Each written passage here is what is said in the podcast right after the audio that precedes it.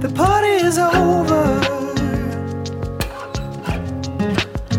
You can cheat your mind, but you can't cheat your heart. You wanna be sober.